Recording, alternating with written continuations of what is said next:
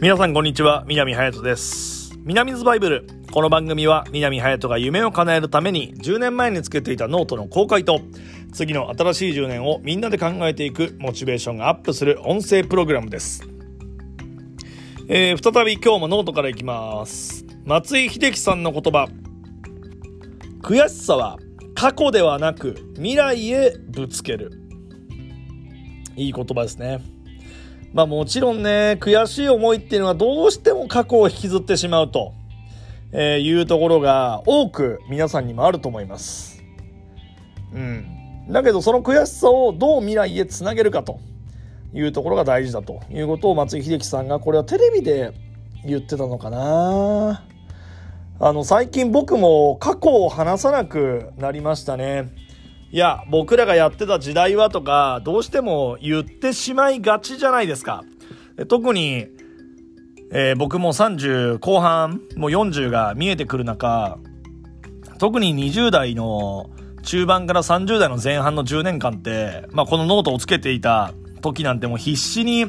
新しいこといっぱいいっぱい考えよう考えよう考えてきて、さらに成功体験があって失敗体験があってっていう経験をしてきていると、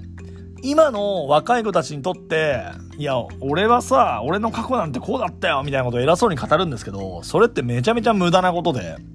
そんなこと多分分かってるよっていう風に、えー後輩たちは聞くと思いますし、だからこそ僕らがさらにその未来を見せてあげる。いや、僕ら今こんなことやってるんだけど、何か新しいアイデアないかなっていうのを、えー後輩たち、若い人たちに聞いてあげる。で、僕らも、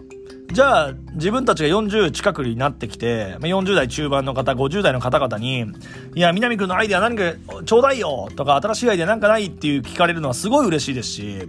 まあ、飲み会に行ったりして、いや、俺たちが若かった頃はみたいな話をされても、まあ、僕ら自身も50歳の方々に対して、まあ、失礼な態度をとっている可能性も、やはりあると思いますので、そういう風に考えると、うん、やっぱり未来の話をどんどんしていった方が、あの、なんか夢がどんどん溢れていくじゃないですか。やっぱ飲み会とかで、まあ愚痴とかね、過去のことを話しているよりも、まあ、その夢に向かって未来、じゃあ明日からどうする？じゃあ今からどうするみたいな話をしている方が、うん、楽しいなっていうね。そういう人たちと、えーご飯食べたり、えー飲みに行ったりしたいなっていうふうに僕は思いますね。うん。松井秀喜さんの言葉、悔しさは過去ではなく未来へぶつけるというお話を、えーさせていただきました。えー皆さんもですね、ちょっと